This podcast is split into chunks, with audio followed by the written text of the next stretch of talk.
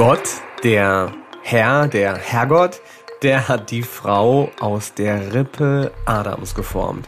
So steht's zumindest im Alten Testament des Christentums und in der Tanach des Judentums, die ja, ja als das Alte Testament von Christinnen übernommen wurde.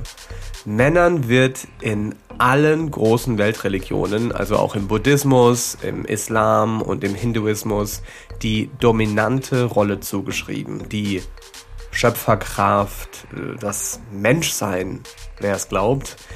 Ich habe mich mit Bibelstories nie anfreunden können und schon gar nicht mit der katholischen Kirche, in die ich als Kind ebenso reinwuchs. Die katholische Kirche hat ein Dominanzproblem mit all der Gottesfurcht und äh, dem Prunk und dem Missionierungsauftrag und den unglaublich gewaltvollen Missbrauchsfällen. Ich bin da auf jeden Fall raus und auch vollkommen ausgetreten schon direkt nach dem Abi. Genau wie übrigens 221.000 andere Menschen jährlich in Deutschland. Stand 2020. Aber das ist meine persönliche Geschichte mit der katholischen Kirche und institutionalisierter Religion. Und es gibt mehr als die Geschichte von Gott als die Ursprungsform des alten weißen Mannes. Und darum soll es jetzt gehen. Mein Name ist Fabian Hart. Willkommen zu einer neuen Episode von Zartbleiben. Zartbleiben? Der Podcast über Männlichkeiten mit Fabian Hart. Hello Marleen. Hi Leni. Schön euch zu hören und ja, auch zu sehen. Hi. Hallo. Hi. Wer ist Gott für euch? Ich muss nachdenken. Heute sind Marleen Oldenburg und Helene Leni Braun zu Besuch bei Zartbleiben.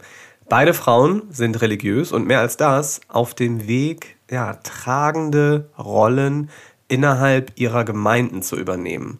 Helene, also Leni, studiert jüdische Theologie und ist für ihr Rabbinatsstudium zurzeit gerade für zwei Semester in Jerusalem. Marleen macht derzeit ihr Examen in evangelischer Theologie und wird äh, aller Voraussicht nach 2022 dann Pastorin. Wer ist Gott für die beiden? Und wie feministisch darf Religion sein? Und wie queer? Und wie wenig männlich? Und wie fällt man nicht vom Glauben ab? Leni ist, wie gesagt, gerade in Jerusalem, Marleen in Hamburg und ich sitze in Los Angeles. Und es kann sein, dass unsere Verbindung zwischendurch mal knackt. Sorry also schon mal dafür. Aber wir haben es geschafft, trotz drei Zeitzonen uns pünktlich hier zu verabreden. Aber zuerst geht's ab in die Werbung und damit zu Dr. Hauschka und 100% echter wirksamer Naturkosmetik. Und Naturkosmetik meint eben nicht nur Gesichtspflege allein. Ich habe an dieser Stelle schon mal ja von meinen Dr. Hauschka Favoriten gesprochen, zum Beispiel über das klärende Gesichtstonikum geredet und die Melissentagescreme.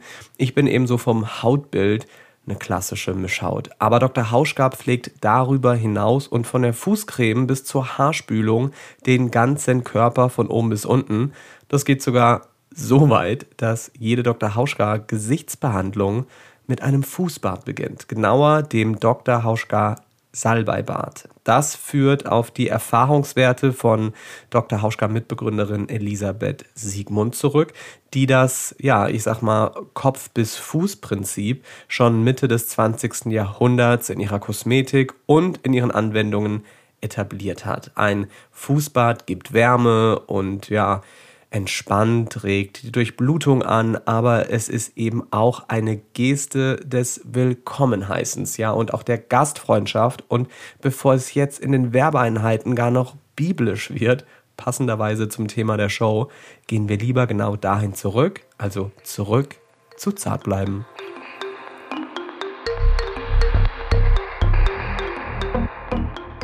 Marleen, wir kennen uns schon aus einem anderen Leben, würde ich mal sagen. Du hast nämlich genau. vor deinem Theologiestudium Journalismus studiert mit dem Schwerpunkt Medienkommunikation und ich war tatsächlich damals dein Dozent. Das ist jetzt schon ganz schön viele Jahre her. Und ich erinnere mich noch an deine Abschlussarbeit. Und da ging es um die Generationenfrage, um Rückbesinnung. Jetzt bist du auf dem Weg, Pastorin zu werden. Ist das nicht auch eine Form von Rückbesinnung? Auf jeden Fall. Ich denke, dass ich das damals noch gar nicht so wusste. Ich glaube, ich war in der Zeit so etwas auf der Suche. Da war ich tatsächlich auch noch nicht gläubig. Ähm, das passierte dann ähm, ja zwei, drei Jahre später. Genau, und ich habe ja dann auch erstmal als Redakteurin gearbeitet, habe tatsächlich schnell viele Interviews mit äh, Menschen geführt und habe auch gemerkt, mich interessieren Menschen enorm und deren Geschichten und war somit relativ befriedigt mit meiner Arbeit, aber habe währenddessen auch immer gemerkt, okay, ich möchte noch tiefer gehen und ja, die Theologie war da sicherlich mit das Tiefste, was ich eigentlich hätte finden können. Wenn ich euch beide so vor mir sehe, Leni, bei dir ist das genauso, wenn man dich sieht, erwartet man, glaube ich, auch nicht, dass du den Entschluss getroffen hast, Rabbinerin zu werden. Welche Vorgeschichte hast du dazu? Vielleicht gar nicht so schlecht, dass man mir das nicht ansieht, habe ich gerade gedacht. Also ich habe das ähm, nicht direkt nach der Schule angefangen zu studieren, aber es ist trotzdem mein Erststudium. Also ich habe nach dem Abitur so ein freiwilliges soziales Jahr gemacht, äh, was ich auch jeder Person sehr ans Herz legen würde, um so ein bisschen herauszufinden, was man machen möchte. Denn ich habe auch in diesem Jahr dann herausgefunden, was ich machen möchte. Ähm, und es war dann eben das Rabbinatsstudium und auch die Theologie. Und habe mich da wirklich drin gefunden. Also wer hat es gedacht, dass so die erste Idee, die ich dann habe, auch wirklich dann das Richtige ist. Ich habe seitdem keinen Tag bereut. Ich liebe dieses Studium. Es macht mir jeden Tag Spaß. Es gibt jeden Tag Neues zu entdecken. Und genau, es ist eben so eine Doppelausbildung. Also auf der einen Seite das Abraham Geiger Kolleg für die Ausbildung zur liberalen Rabbinerin und auf der anderen Seite mache ich gerade noch meinen Bachelor in jüdischer Theologie und ich werde dann auch noch einen Master in jüdischer Theologie machen. Ich bin nicht gläubig, beziehungsweise habe ich mich natürlich in der Vorbereitung auf diese Sendung gefragt, warum ich eigentlich nicht gläubig bin. Mir hat die Kirche eigentlich meinen Glauben verdorben und damit die Institution so als queere Person, als homosexueller Mann, war für mich irgendwie klar, dein Platz kann da gar nicht sein. Insofern bin ich schnurstracks aus der Kirche ausgetreten und ähm, habe seitdem auch dem Thema Glaube den Rücken gekehrt.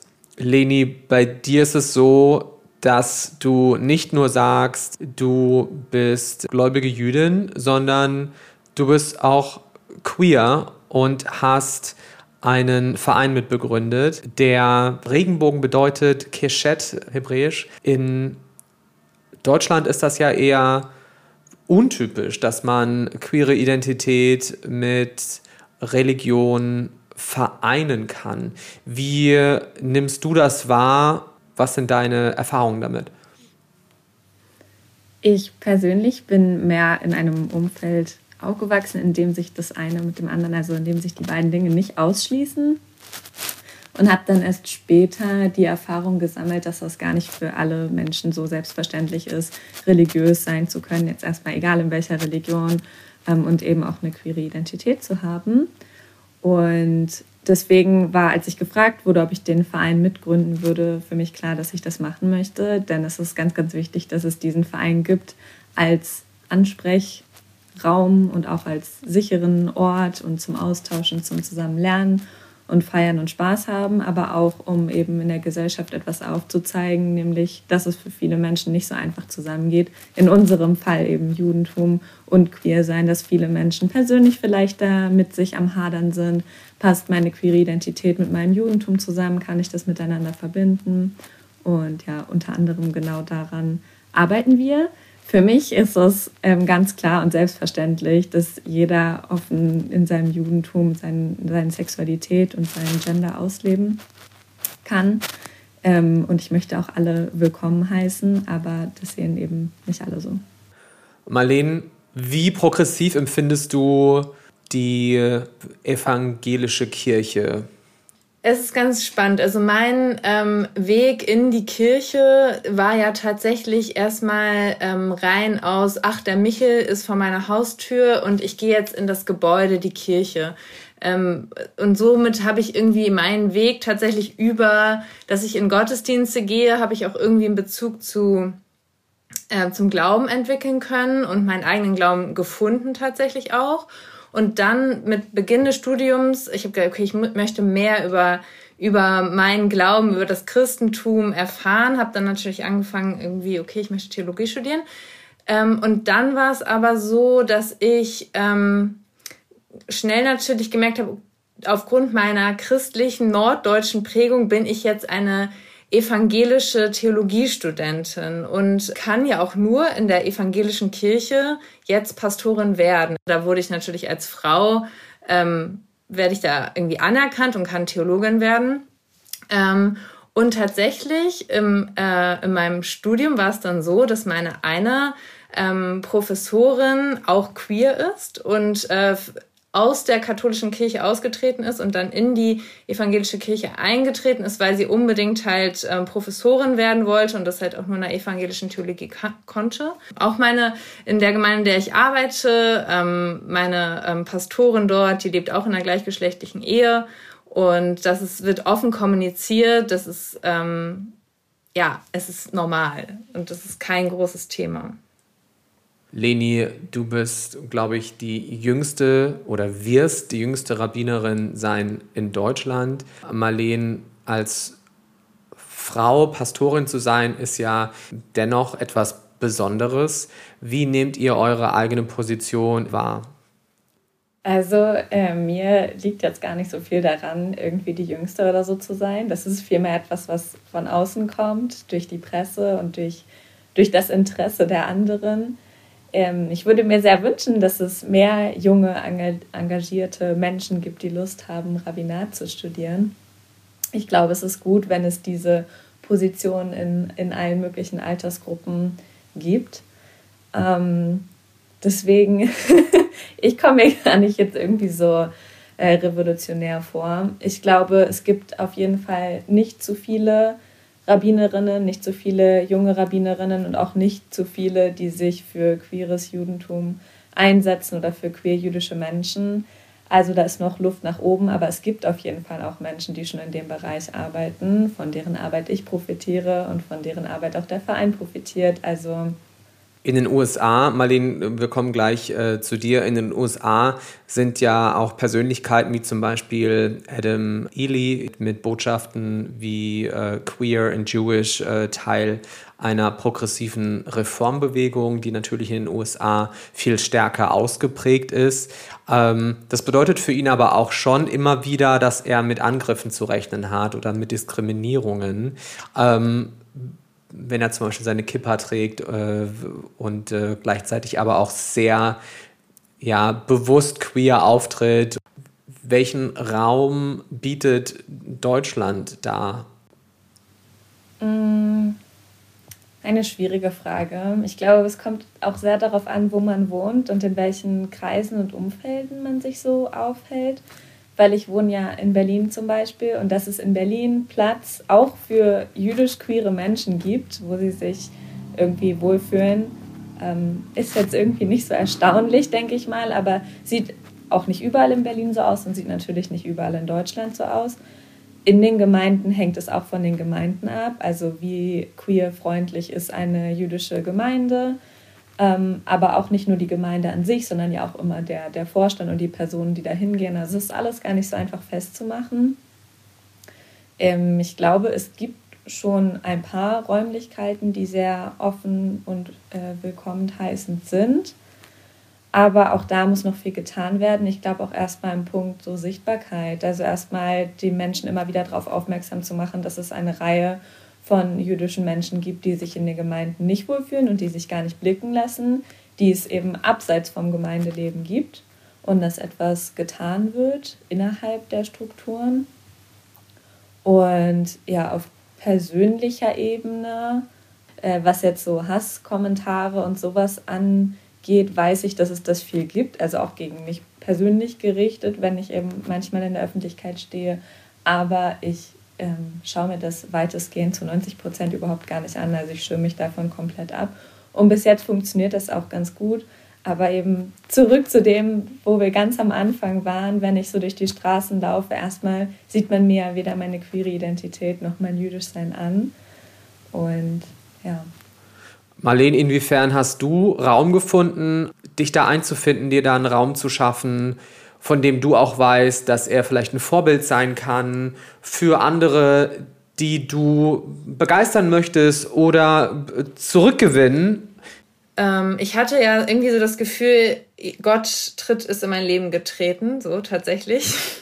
Und ich fand es so absurd, dass ich irgendwie mir das erklären wollte. Also es kann doch jetzt nicht sein, dass du jetzt hier wirklich sonntags in den Gottesdienst gehst und eine personale Gottesbeziehung aufgebaut hast. So und ähm, das war für mich so beängstigend, dass ich dachte, ich studiere Theologie, damit ich das irgendwie ablegen kann, weil das, was diese ganzen, jetzt kommt es Männer irgendwie häufig Theologen einfach so zum Glauben gesagt haben, passt auf jeden Fall nicht in in mein Weltbild. Ich dachte, gut, dann werde ich davon irgendwie wieder abkommen, weil dann kann ich mir das erklären und irgendwie ist halt die Bibel ein Menschen äh, geschriebenes, von Menschen geschriebenes, von Männern geschriebenes Buch und das mich einfach nicht äh, ansprechen wird, so weil ich kannte tatsächlich die Bibel nur gering, also nur ein paar Texte aus dem Gottesdienst. Ähm, und dann habe ich natürlich wiederum Glück hier in Hamburg gehabt, dass es dann äh, TheologInnen gab, die, ähm, wie meine eine äh, Neues Testament Professorin, die gesagt hat, es gibt die Frauen in der Bibel, die muss man aber suchen. Also es ist eine Suchbewegung und dann kamen halt Theologinnen wie Dorothee Sölle, Luise Schottroff, das sind so zwei große Namen, die halt feministische Theologie betre äh, betreiben oder betrieben haben und ähm, die halt aufgezeigt haben, wenn dort steht, die Frauen haben in der Gemeinde den Mund zu halten, dann steht das da, weil die Frauen in der Gemeinde ihren Mund aufgemacht haben. Und äh, dass man halt die, äh, die Bibel angefangen hat, nochmal aus einer anderen Perspektive zu lesen, halt während des Studiums, hat mir den Glauben da nicht ausgetrieben, sondern es wird halt immer spannender. Und somit ähm, ist es halt schon so, dass auf jeden Fall ähm, männliche Theologie sicherlich die Wissenschaft bestimmt und das sehr schwierig ist, dann auch seine feministische Perspektive ähm, dort ähm, einnehmen zu können. Aber es gibt sie, wenn man halt die richtigen Professorinnen hat, die es in Hamburg tatsächlich halt einige gibt, äh, die einem ein, ähm, nochmal eine andere, einen anderen Blick auf die Bibel ähm, ermöglichen. Wer ist Gott für euch? Ich muss nachdenken. Ähm, also Gott ist auf jeden Fall, in erster Linie habe ich natürlich ein personifiziertes Gottesbild. Sollte man das haben? Also wenn man an eine, einen Gott glaubt, welche, welches Pronomen hat Gott eigentlich? Ähm. Ja, das ist ja auch spannend. Also ähm, da habe ich auch eine kleine Anekdote zu, dass ich ähm, in meiner Gemeinde dann so einen Abendgottesdienst schon halten durfte. Abendsegen heißt das bei uns wir sprechen ja immer am Ende des Gottesdienstes den aaronitischen Segen. Und ähm, dann habe ich. Sorry, den, den was? Den? Ach, den aaronitischen Segen. Das ist äh, Gott segne dich und behüte dich. Gott lasse right. ihr Angesicht leuchten über dir und sei dir gnädig. Und da habe ich dann halt gesagt, nicht sein Angesicht, sondern ihr Angesicht, weil es einfach Spaß bringt, damit zu spielen, tatsächlich mit den Pronomen und ähm, und das geht natürlich. Das regt natürlich an. Und gucken die dann alle und sagen so, ja, was hat die gerade gesagt? Am, am Ausgang habe ich dann tatsächlich natürlich den ähm, alten, weißen, alten weißen Mann gehabt, der dann gesagt hat, ich habe das ganz genau gehört, dass sie da ähm, ihr Angesicht gesagt haben. Ist ja spannend. Einen schönen Abend noch. Und ähm, ich wurde jetzt nicht beleidigt deswegen, aber es ist natürlich ein Rütteln und äh, genau das sehe ich auch als äh, meinen zukünftigen Auftrag tatsächlich, dass ich denke, ähm, man muss ja nicht die Bibel umschreiben, aber man muss sie irgendwie in die Gegenwart transportieren und dazu gehört natürlich auch, dass man genau diese Frage stellt. Ist kann Gott nicht auch eine Frau sein? Kann, äh, Aber so Moment, gibt es nicht diese Regel, dieses Gesetz, dieses Gebot, keine Ahnung, äh, wie man es äh, genau du formuliert? Kein Bild machen? Ja, dass man sich kein Bild von Gott machen soll und dennoch ist es wie in der deutschen Sprache zum Beispiel auch dieses generische Maskulinum, also kein Bild von Gott ist im Endeffekt der Mann Gott. Ja, absolut. Und also genau den Segen, den du gesagt hast, das kann man ja dann auch. Ich hatte das auch mal in der, in der Predigt und dann schaut man sich das ja im Hebräischen an und im Hebräischen ist alles ja noch mehr in einer binären Funktion, als wir das im Deutschen haben, weil es ja auch ein männliches Du und ein weibliches Du gibt. Also es wird dann nur noch schlimmer. Aber ich bin da auch oft dran, darüber nachzudenken. Aber mit dem Gottesbild ähm, bin ich eigentlich immer so einen Schritt zurück. Also ich habe da wirklich nichts Konkretes, was ich mir vorstelle. Eher dann in dem Punkt so, welche Beziehung hat man zu Gott, ganz unabhängig davon, was Gott ist.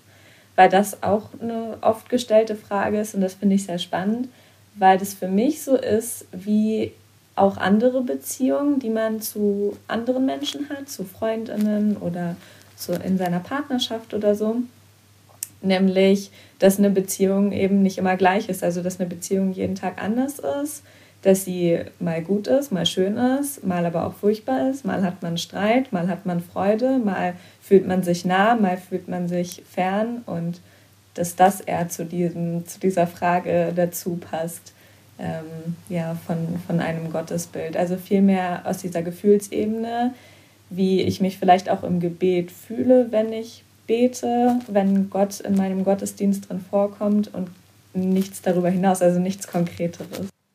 Und die Bibel hat tatsächlich auch ähm, alternative Bilder von Gott. Also es gibt jetzt nicht irgendwie nur den ähm, allmächtigen Vater, der über allem thront und irgendwie ein, ein König ist, sondern es gibt auch ähm, die Gott als die tröstende Mutter oder die Hebamme ähm, die, die Leben in die Welt bringt. Ähm. Im Christentum gibt es ja auch noch den Heiligen Geist. Ist der so im Prinzip die non-binary Schnittstelle zwischen Jesus und Gott?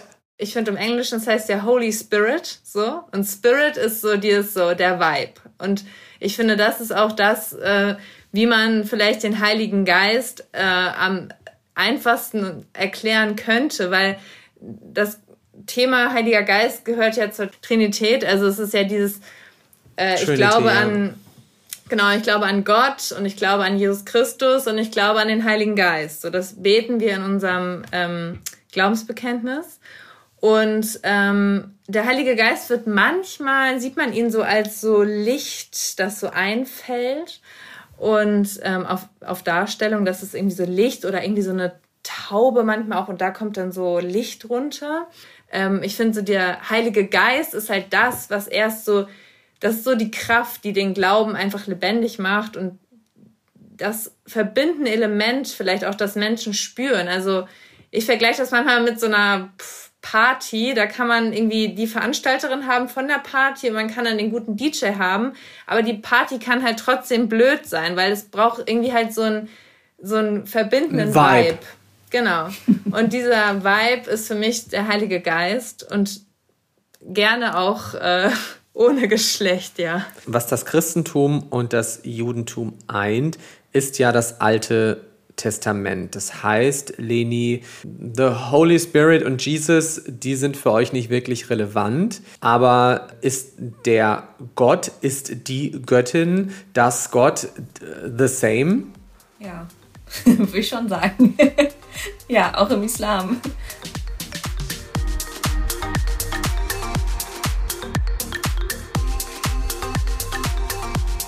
Und wir sind nochmal zurück in der Werbung bei Dr. Hauschka und zurück im Bad und beim Baden und nicht nur beim Fußbad, sondern in der Badewanne. Und hatte ich eigentlich schon mal davon erzählt, dass ich aus Baden-Baden komme, also dort auf der Schule war.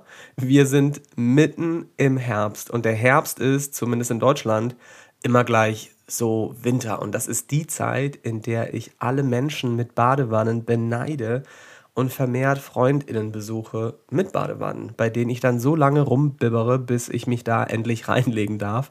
Baden ist nämlich für mich so kurz mit der Welt meinen Frieden schließen, auch wenn ich es nicht so lange darin aushalte, weil ich zu ungeduldig bin für ein Vollbad. Aber zur Ruhe finden ist eben auch eine Entspannungsübung, die nicht nur ich nötig habe. Als Trainingspartner gibt es dafür die Dr. Hauschka Badeklassiker, zum Beispiel das Zitronen-Lemongrass-Bad und die vier zurzeit als Limited Editions erhältlichen Bäder, das Moor-Lavendel-Bad, das Salbei-Bad und das Rosenbad und mein Favorit ist das Wind- und Wetterbad zur kalten Saison in der Edition Waldbaden. Das heißt so, ja, des ätherischen Fichtennadelöls wegen, das nicht nur entspannt, sondern eben auch dabei hilft, frei durchzuatmen. Also Augen zu und schon liege ich in der Badewanne, direkt irgendwo im nördlichen Schwarzwald. Ihr hört schon, die Entspannungsübung, sie wirkt. Und bevor ich mich jetzt wirklich gleich ins äh, ja, Badezimmer lege, geht es erstmal zurück zur Show.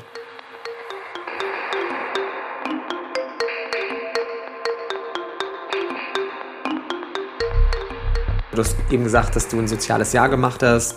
Dir ist da auch die Kinderarbeit sehr wichtig gewesen oder die Arbeit mit Jugendlichen. Wie stellen die sich Gott vor? Hm. Ich weiß, dass wenn wir in so Feriengruppen oder sowas, was es gab, wir zusammen was gebastelt haben, zum Beispiel für die Feiertage, haben wir einmal so Feiertage im Schuhkarton gebastelt. Und zu jedem Feiertag gehört ja eine Geschichte aus der Bibel und die dann halt eben immer dargestellt. Aber niemals wurde irgendwie Gott dargestellt, weil das würde nicht dargestellt werden. Soweit ich mich erinnern kann, hat das auch kein Kind gemacht und soweit ich mich erinnern kann, kommt auch gar kein Kind auf die Idee, weil, weiß ich nicht, ich, also für mich das gar nicht so vorkam in der, in der Jugendarbeit oder auch in der Arbeit mit Kindern, ähm, Gott jetzt irgendwie als den alten Mann mit langem Bart oder so darzustellen, weil gar nicht so viel über diese Gottesperson gesprochen wird, sondern mehr um die Geschichten und einfach, und Gott hat das und das gemacht. Und das ist dann einfach so. Das ist nicht eine, eine Gestalt, sondern es ist einfach Gott. Und dann gibt es ja eben auch diese Geschichten mit dem brennenden Dornbusch, die vereinfachen das ja dann auch vielleicht wieder für ein Kind. Ja. Ich dachte jahrelang, dass der Weihnachtsmann und Gott die gleichen Personen sind, nur an Weihnachten hat er halt den roten, den roten Mantel an oder so. Ist aber ganz interessant, weil ich habe ähm, im Konfirmandenunterricht haben wir tatsächlich mal Gottesbilder dann auch gemacht und ich habe dann äh, auch wenn es verboten ist, sich äh, ein Bild äh, von Gott zu machen, äh, haben wir ähm, verbotenerweise habe ich die Aufgabe gestellt, so wer ist denn für euch Gott? Und ähm, es war tatsächlich so, dass einige dann zumindest so sagten, ja, also früher war das wirklich für mich ein Mann, der auf der Wolke sitzt und auf uns aufpasst. Wird ja auch immer noch so dargestellt in ganz vielen Medien, wenn man irgendwie in einer Fernsehsendung oder sowas Gott äh, darstellt. Es ist irgendwie der Typ, der auf einer Wolke sitzt und äh, ja. Ich glaube, das ist jetzt auch noch mal ein bisschen so das, äh, vielleicht sogar noch mal das jüdische Verständnis, ich vielleicht sage ich das verkehrt, aber ich kenne es so, dass halt dieses Bild geht ja auch damit einher, dass man sich vielleicht damals irgendwelche Statuen gemacht hat oder so gemeint hat, okay, wenn man sich ein Bild von Gott macht und ihn irgendwie oder sie gegenwärtig veranschaulicht, dann gibt es auch einen Ort, wo er sie ist. So, dann ist es so ein Ort und er sie ist greifbar. Und äh, das ist halt auch damit sollte das auch verhindert werden, dass Menschen sagen, so, okay, wir haben jetzt hier irgendwie, hier ist der Ort Gottes. So. Also am besten wäre es jetzt natürlich wieder, das im, im, im Hebräischen oder im Griechischen ja. oder so nachzuschauen, was da steht, weil wir reden ja von den zehn Geboten. Ja. Ne? Ich glaube, dass man es aber auch oft übersetzt mit Bildnis und dann wird es noch ein bisschen klarer eigentlich, oder? Du sollst dir kein, kein Bildnis machen. Mhm, und genau. zum einen, was du gesagt hast, und zum anderen denke ich auch noch so ein bisschen so, wer sind wir Menschen schon, dass wir uns erlauben können, das irgendwie an, an irgendwas festzumachen, als irgendwas Konkretes uns vorzustellen, aufgrund von was, weil wir wissen es nicht. Aber wir wollen es gern alle wissen. Zum Beispiel, mich beruhigt das extrem, dass niemand es herausfinden wird und dass auch mein, mein Bildnis von Gott und meine Vorstellung und meine Beziehung individuell ist und auch nicht halt den allgemeinen Wahrheitsanspruch haben darf und kann und je haben wird und dass ich es mir auch nie erklären werden kann und vielleicht auch nie erfahren werde. Ähm, aber genau das ist es ja, was mich daran fasziniert, dass es halt wirklich Glaube ist etwas, ähm, was ich persönlich ähm, natürlich für wahr halte, aber ähm, das beruht auf einem auf, einem, auf einer persönlichen Beziehung, wie du auch schon äh, vorhin gesagt hast, ähm, dass das sich auch irgendwie ändern kann und ähm, Glauben geht auch immer einher mit Zweifeln und es ändert sich auch mal und sicherlich hat sich auch mein Bild von Gott irgendwie auch mit, mit dem Wissen, was ich mir jetzt während des Studiums angeeignet habe, ähm, verändert und dass es halt auch total wichtig ist, dass man auch sagt, so, man bleibt da irgendwie so ein bisschen fluide und das ist halt nicht so, das ist jetzt so, so und so und ähm, das ist natürlich auch mal das große Problem, dass Menschen, darauf, daraufhin sind ja auch die ganzen Konflikte irgendwie entstanden, dass natürlich, dass es immer Vorstellungen gibt und Menschen meinen, sie hätten jetzt die Wahrheit über äh, Gott gefunden. Und daran hängt sich natürlich auch ganz, ganz viel Konfliktpotenzial irgendwie auf. Nicht nur, weil man sich immer wieder vorstellt, wie Gott aussieht und somit ihm auch eine menschliche Gestalt geben möchte, weil das irgendwie auch eine Nahbarkeit schafft. Und nicht nur dadurch wird evident, dass Religion und Geschlecht miteinander verknüpft sind, sondern auch dadurch, dass die Weltreligionen alle patriarchal strukturiert sind. Gleichzeitig ist es im Judentum ja auch so, dass die Mutter bestimmt, ob ein Kind jüdisch ist oder nicht. Also die Mutter übergibt dem Kind die Religion. Kann ich das so formulieren? Ja, es ist spannend und es ist auch ein total aktuelles Thema überhaupt äh, mit dem Ganzen. Also es geht dabei um jüdische Gesetzgebung. Die Halacha ist so das jüdische Gesetz und da ist eben unter anderem das Gesetz, das Judentum wird über die Mutter weitergegeben. Einmal ist es so, dass es historisch nicht immer so war, aber ich glaube, da muss man weit zurückgehen und ich bin wirklich nicht gut mit so Zahlen aber Judentum wurde auch irgendwo mal über die Männer weitergegeben. Und es wurde dann geändert. Also das ist einmal so ein interessanter Nebenfakt. Ähm, und was machen wir mit den ganzen jüdischen Menschen, die einen jüdischen Vater haben und von der Gemeinschaft nicht anerkannt werden oder nicht in die Synagogen gehen können und so. Deswegen ist es etwas, was wirklich sehr, sehr aktuell ist, auch schon seit Jahren, was auch sehr, sehr wichtig ist, eine sehr wichtige und auch sehr spannende Debatte. Ich glaube, was auch ganz oft nicht verstanden wird, ist, dass ja nicht jeder Jude, nicht jede Jüdin automatisch auch gläubig ist. Also mhm. das ist ja in erster Linie eine ethnische Zugehörigkeit und nicht automatisch eine religiöse, wobei es da eben dann doch diese Verschränkung gibt und die ja dann auch mit einhergeht mit der Mutter, die dann dem Kind automatisch, ist das dann automatisch festgelegt als auch gläubiges Kind? Nee. Kann ich mich dem Glauben entziehen? Also, danke Mama, dass du mich geboren hast, aber jetzt bin ich für immer gläubig oder was ist los? Und Marlene ebenso. Ich bin seit drei Jahren gläubig. In, auch in Deutschland leben sehr, sehr viele jüdische Menschen, die säkular jüdisch sind, die ihr weltliches Judentum leben, die ihr Judentum leben mit wie auch immer sie es gestalten. Ja. Judentum ist nicht Religion und findet nicht nur in der Synagoge statt, sondern es ist eben auch in der Familie, die Tradition, die Bräuche, die Kultur, das Essen, die Sprache. Also es ist so, so viel mehr. Und wie das dann ausgewogen ist mit all diesen verschiedenen Facetten, bestimmt dann ja am Ende des Tages jeder selber für sich. Also kann es eben jüdische Menschen geben, die koscher essen, aber sonst mit der Religion nichts am Hut haben. Oder in der Erziehung ist es sehr viel geprägt durch eigene Familientraditionen und durch Bräuche, aber auch da ist Synagoge nicht so wichtig und es wird vielleicht auch nicht koscher gegessen, also weil es ist einfach sehr, sehr viel, was zusammenkommt. Durch zum Beispiel das Land und die Kultur und die Sprache, die noch dazukommen. Also wenn wir jetzt marokkanisches Judentum anschauen, wird es ganz anders aussehen als das, was wir irgendwie in Europa haben oder auch weiter Richtung Asien oder in den Staaten oder in Australien. Also es kann sich halt auch noch total krass ändern. Und obendrauf gibt es ja auch noch die ganzen Denominationen, sprich die ganzen Richtungen, wie das Judentum so aufgegliedert sein kann, die aber auch nicht schwarz und weiß sind und auch keine Schubladen, sondern ja auch irgendwie von bis gehen.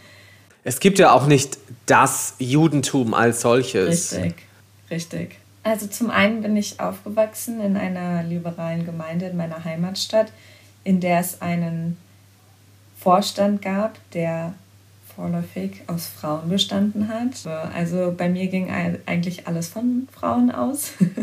Deswegen auch das habe ich dann erst später kennengelernt. Allerdings auch jetzt im Studium habe ich schon anderthalb Jahre lang ein Praktikum gemacht und habe Gottesdienste geleitet in einer anderen Gemeinde, in einer sehr kleinen. Und auch da gibt es eine Frau, die die Vorsitzende ist. Also in liberalen Synagogen gibt es, glaube ich, sehr oft weiblich geprägte Vorstände, was schon mal, glaube ich, das ganze Rollenbild oder das ganze Gemeindeleben ein bisschen ändert.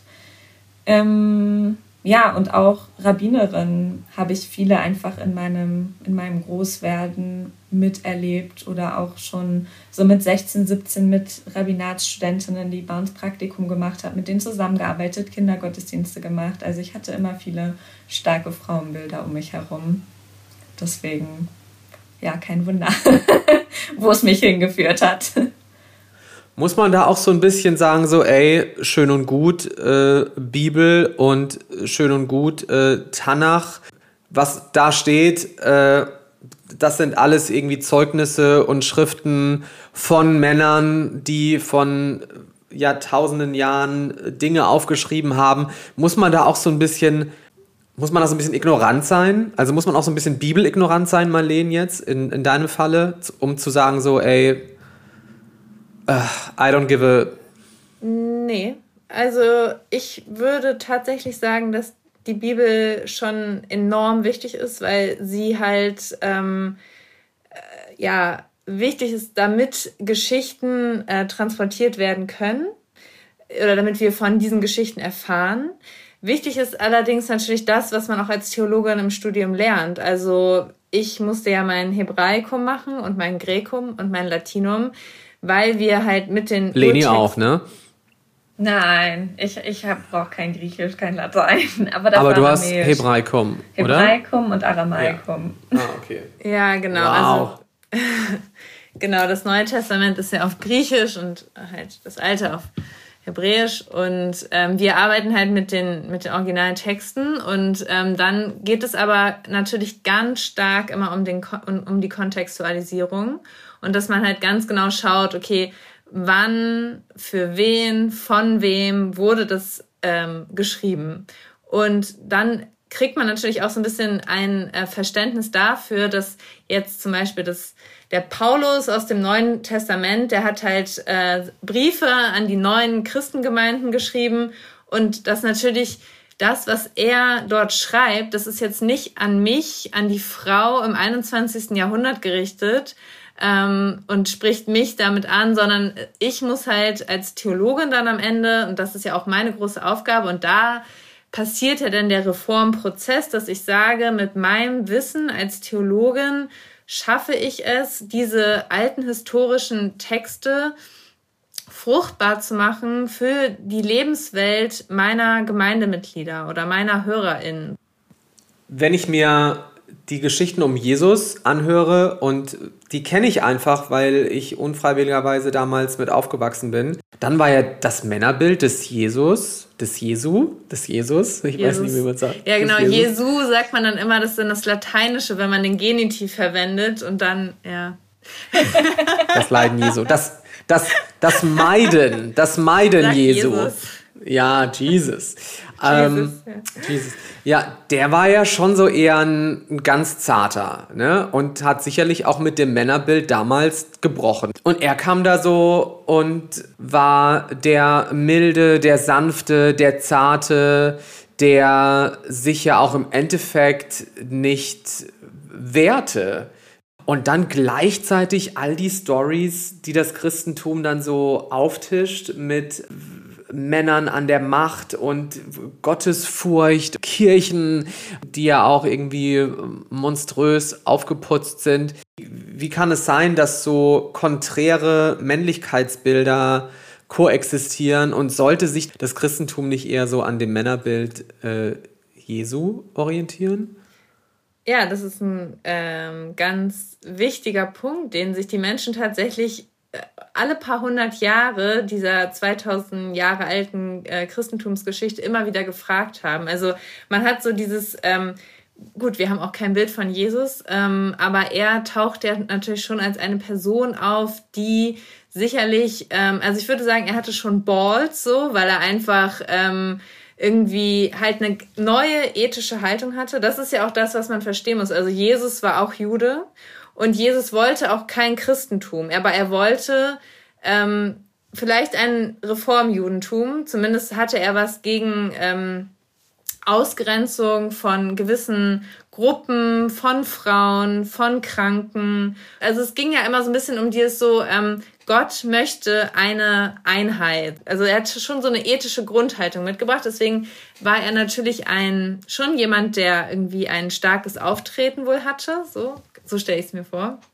Und dann passiert es natürlich aber, dass mit dem Eintreten der Kirche, also das sind dann halt irgendwie 300 Jahre später begann eigentlich so dann diese ganzen großen Diskussionen und die Kirche entstand irgendwie, das äh, Christentum wuchs und wuchs und wuchs und ähm, mit ihm dann halt auch die Machtstrukturen, weil also römisches Reich und dann der der Kaiser Konstantin, der hat dann gesagt so okay, das Christentum wird jetzt Staatsreligion und dann gab es was dann halt interessant ist, das Geld kam von der Kirche eigentlich nur, weil Adlige und Menschen mit viel Geld, die hatten halt Angst vor dem bösen Gott, der sie richten wird am Ende und dass sie in die Hölle kommen. Und dann fingen sie natürlich an, irgendwie für Sünden zu bezahlen an die Kirche, haben gesagt, so, ähm, dass die Mönche für sie beten und ähm, also so, so fing das dann an, dass halt natürlich sich von sich von Sünden freikaufen. Freikaufen, genau. Und so fing das natürlich an, so dass es irgendwie so dieses ganze Machtstruktur dahinter entstand, ne? dass es halt irgendwie benutzt wurde, weil Menschen Angst vor Gottes Gericht hatten. So. Und ähm, klar, da fängt es dann irgendwie an, tatsächlich weird zu werden. Und so dieses Bündnis von weltlicher Macht und geistlicher Macht, so dass die sich zusammengetan haben. Und dann gab es ja Kreuzzüge und genau, der Islam kam. Und es war halt, es ist halt wirklich, also Kirchengeschichte ist auf jeden Fall eine Geschichte von Macht, ähm, Machtposition, Männlichkeit, auf jeden Fall. Und dann gab es ja die Mönche, teilweise die Bettelmönche, die dann gesagt haben, die haben so Bettelorden gegründet, haben gesagt, Leute, was wir hier machen, ist absolut verkehrt. Bitte, ähm, wir wollen Christus nachfolgen und die Nachfolge besteht nämlich, das hat Christus dann auch gelehrt, im Besitzverzicht, im vollkommen eigentlich Enthaltsamkeit, ähm, wirklich kein Geld zu haben, keinen Sex zu haben, die Nachfolge ging halt so, dass ähm, Jesus gesagt hat, ähm, ihr müsst, wenn, wenn ihr mir nachfolgen wollt, dann müsst ihr eigentlich eure Familien verlassen. Also es ging so um diese radikale Nachfolge. Ähm, zumindest was in den Evangelien geschrieben wird. Wer weiß, ob er das wirklich so gesagt hat. Es gibt natürlich auch feministische Sichtweisen darauf, die sagen, nein, da waren auch immer Frauen dabei, die nach, äh, also mit ihm mitgezogen sind. Also, also die Jünger die Jünger und, und genau, JüngerInnen. JüngerInnen. Sie hat, er hatte ja irgendwie so einen kleinen Kreis, das sind dann halt von denen erzählt, die, von denen man erzählt, das sind dann zwölf männliche Jünger, aber eigentlich ist man sich natürlich auch sicher, dass da auch Frauen dabei waren. Aber es geht immer so ein bisschen so dieses, wenn ihr die Botschaft von mir weiter verbreiten wollt, dann müsst ihr losziehen in die Welt äh, und ähm, halt von von der frohen Botschaft berichten. Und das ist ja auch der große Unterschied auch zum Judentum. Das Judentum ist halt kein missionarischer, kein missionarische Religion, aber das Christentum halt schon. Und ähm, also man muss halt äh, losziehen und es verbreiten. Und alles, was daran hindert, diese frohe Botschaft zu verbreiten, äh, die sind halt äh, dann theoretisch verboten. Also es geht auch immer darum, Verzicht auf Besitz und ähm, all die weltlichen Dinge damit man Fokus auf die, auf die geistliche Botschaft hat. So.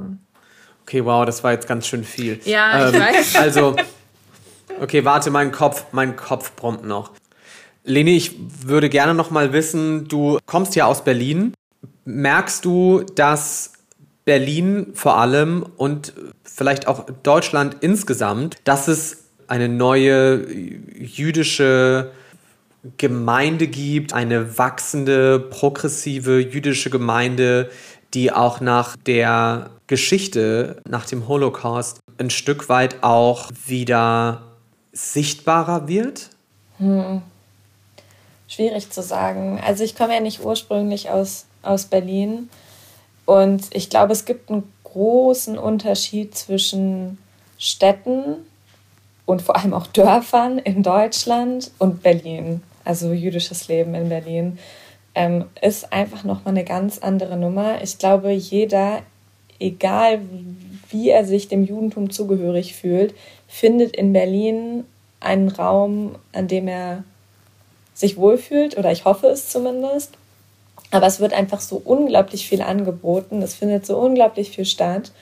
Du kannst zu jedem Feiertag irgendwo hingehen, du kannst zu jedem Feiertag an fünf Orte gehen, du kannst auch so ein Hopping machen und quer durch die Stadt reisen und überall irgendwie was mitnehmen, was ähm, für, fürs Judentum in Deutschland ähm, so total verrückt klingt, weil wenn du irgendwo auf dem Dorf lebst, kannst du ja froh sein, wenn im nächsten Dorf vielleicht eine Synagoge ist. Ist das für dich auch wichtig, dass du so ein neues jüdisches Selbstbewusstsein in denen vielleicht auch etablierst und gerade vielleicht auch durch deine Öffentlichkeit auf Instagram etc. Ja, ich glaube, es ist gut, dass es das gibt. Also ich denke, ich würde mir gewünscht haben, selber als ich so Teenager war, dass es vielleicht jemanden gibt, den ich ansprechen kann. Und gerade durch Social Media ist ja diese Möglichkeit da, egal wo die Personen wohnen erstmal. Und für viele Menschen ist die Hürde ja auch irgendwie kleiner, jemanden anzuschreiben. Und ich erlebe das auch schon relativ viel. Und ich freue mich über jede kleine Nachricht, egal was eine Person wissen möchte oder was sie äußern möchte. Und ich glaube tatsächlich, und ich oder ich weiß sogar von mir selber, das erste, was ich gemacht habe, als ich so Teenie war, wenn ich irgendwas wissen wollte zu Sexualität, dann habe ich das gegoogelt. Und dann denke ich, vielleicht kommen ja so dann auch tatsächlich die Menschen irgendwie auf mich, wenn es um Judentum und Queersein geht. Und selbst wenn ich nicht weiterhelfen kann, kann ich ja immer noch auf Texte verweisen oder auf andere Menschen verweisen oder mich selber schlau machen, etwas nachschlagen. Gibt es eine Tradition, Sache, von der ihr euch wünscht, dass sie verändert würde innerhalb eurer Religion? Also im Allgemeinen wünsche ich mir innerhalb des jüdischen Lebens in Deutschland, dass es mehr ein Nebeneinander herarbeiten gibt, wenn das Miteinanderarbeiten nicht funktioniert, aber halt kein Gegeneinander. Also statt einem Gegeneinander, was halt manchmal stattfindet, durch ganz verschiedene Ansichten, Meinungen, Komplikationen, wäre ich für ein Nebeneinander herarbeiten, ein Akzeptieren auf Augenhöhe. Auch man muss ja nicht immer das toll finden, was der andere macht, wenn das Miteinander eben nicht immer funktioniert. Ich glaube, das lässt sich ja auf alles im Leben übertragen. Wenn wir mehr nebeneinander herleben dürften, wenn wir schon nicht miteinander leben wollen, dann ähm, ja, darf auch jeder so traditionell wie nur möglich seine Männlichkeit ausleben oder seine Religion ausleben oder was auch immer. Aber bitte versuch nicht, mich davon zu überzeugen, dass es nur diese eine Tradition gibt, die die wahre, die echte und die gute und richtige Männlichkeit, Religion, Weltanschauung ist. Missionier mich nicht. Ähm, ups, hier. Ja, da bin ich wieder beim Christentum. Genau das. Äh, Marlene, und bei dir? Ich bin schon davon überzeugt, dass die ähm, christliche Kirche oder die ähm, evangelische Kirche eine gute Botschaft hat. Ich glaube, dass sie ganz viel Interesse an den Menschen zeigen muss und ganz genau auf die Wünsche der Menschen hören muss und sich stärker an ihnen orientieren muss in Zukunft. Und ich möchte, dass sie politischer wird, dass sie ähm, irgendwie mehr sich einbringt mit ihren doch sehr guten Werten teilweise, dass sozusagen Sachen wie die Seenotrettung oder halt Ausgrenzung, dass da die Kirche ganz klar mit ihrer christlichen oder mit ihrer ja mit ihrer christlichen Botschaft halt eintritt und sich auch vielleicht auf die Bibel mehr beruft und sagt, es ist halt eine Vielfalt ist wichtig, aber halt ähm, dass wir irgendwie wieder mehr eins auch werden. Also die Vielfalt bewahren und dennoch irgendwie eine Einheit bilden. Also das wäre mein Wunsch. Vielen Dank, Leni. Vielen Dank, Marlene. Danke dir. Dankeschön. Ciao, ciao. Ciao. Ciao.